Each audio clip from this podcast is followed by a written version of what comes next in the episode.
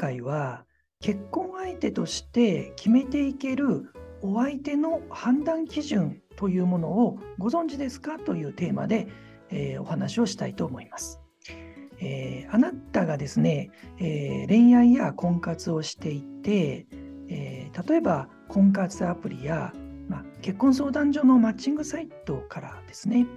この自分の好きなタイプの異性にこう申し込んだり、まあ、反対に申し込まれたりする中でそのお相手と合うか合わないかの、まあ、選択をしているかと思います。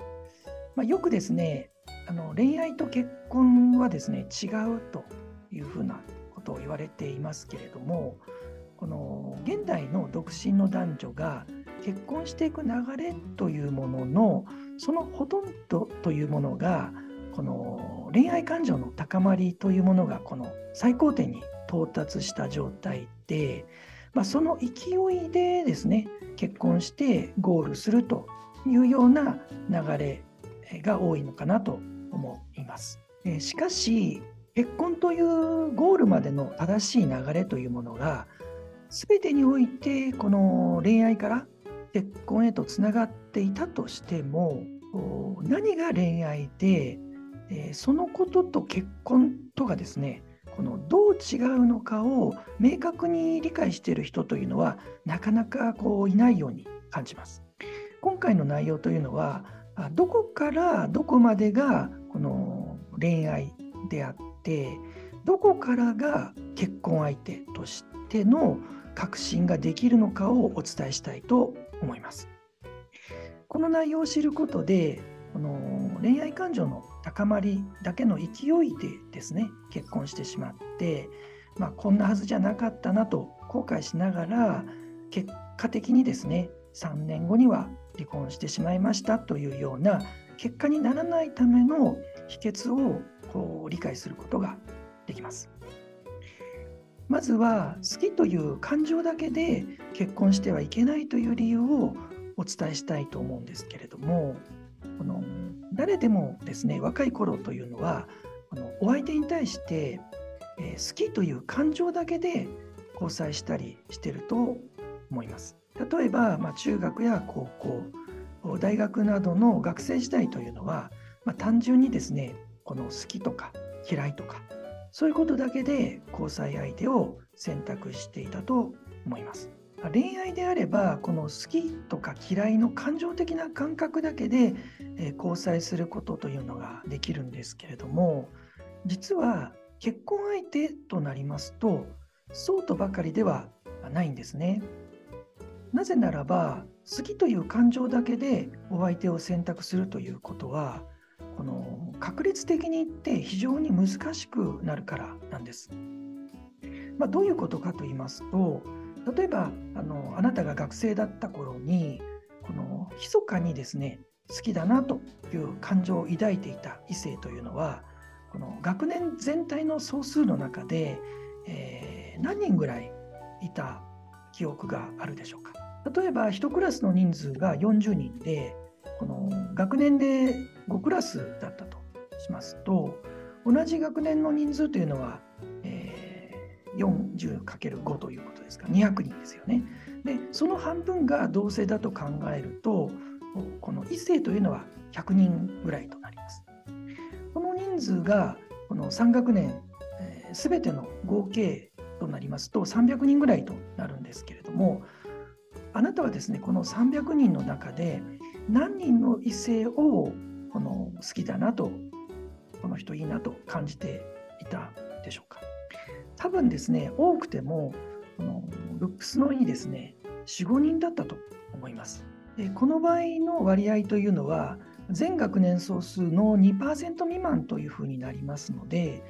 仮に好きという感情だけで結婚相手をこの選択するとしたらこの全独身人口のですね2%未満しか結婚できないということになってしまうんですよね。まあ、しかし現実的にはですねもっと多くの人たちが結婚していますのでこのただ単純に好きという感情だけで結婚相手を選択しているのではないということがあ分かります。ではこの好きという感情だけではなくてどういった判断基準で結婚相手を選択しているのでしょうか実はこの判断基準というのは何かと言いますと一緒に生活を過ごせる人というような判断基準なんです。このことが恋愛と結婚は違うという発想の、まあ、境界線になってるわけなんですけれども具体的に説明しますとこの一緒に生活を過ごせる人というのはですね5つのポイントで、えー、判断していると言われています。えー、1つ目のポイントというのは仕事についてですね。で2つ目のポイントは金銭感覚、えー、3つ目がですね異性との関係そして4つ目が家族関係5つ目が情緒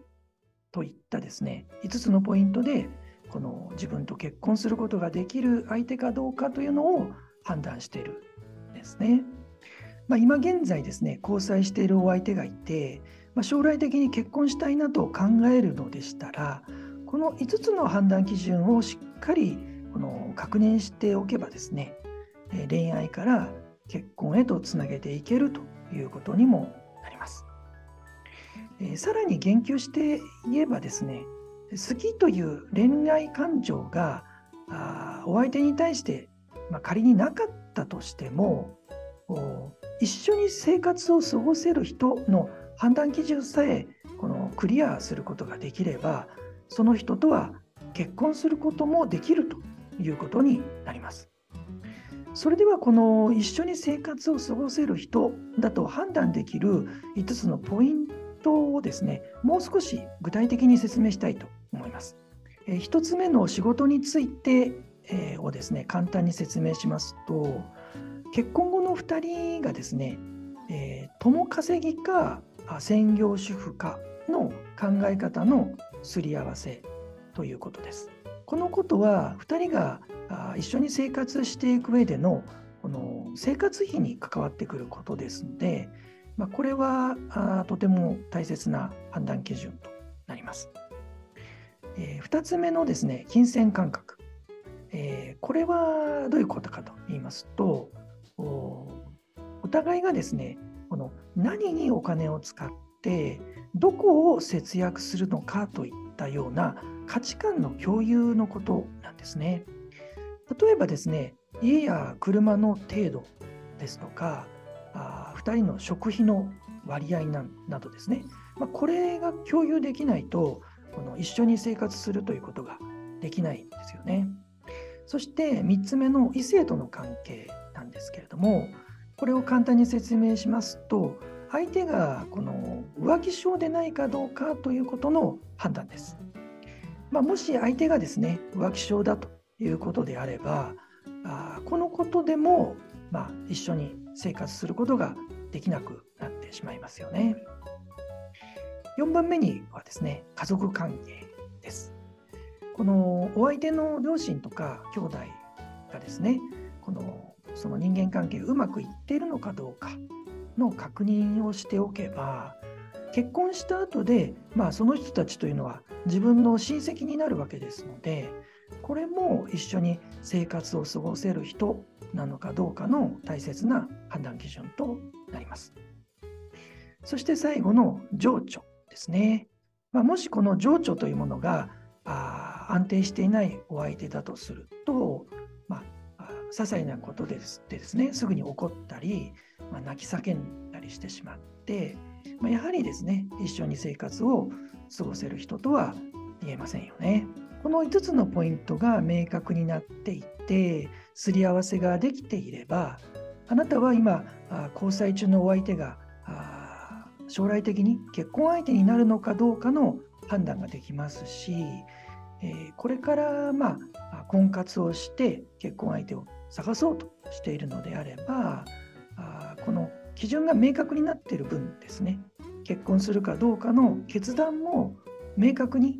下すことができるようになります。えー、ただしですね今恋愛中の人にとって一番大切なことというのはですねこの好きという感情だけで結婚してはいけないということなんです。よく恋は盲目などと言われたりしますけれども恋をすると実際にこの5つのポイントというものをですね無視してしまってこの別の意味で本当に盲目になっています。結婚後にですねこの人とは一緒に生活を過ごせる人ではなかったと結論を下して、え、離婚というですね結果を招く無数のですね実例というものが世界中で起きているのもまた事実だからなんですよね。はい、えー、今回のテーマのお話は以上となります。それではまた次回のテーマでお会いしましょう。最後までご視聴していただきましてありがとうございました。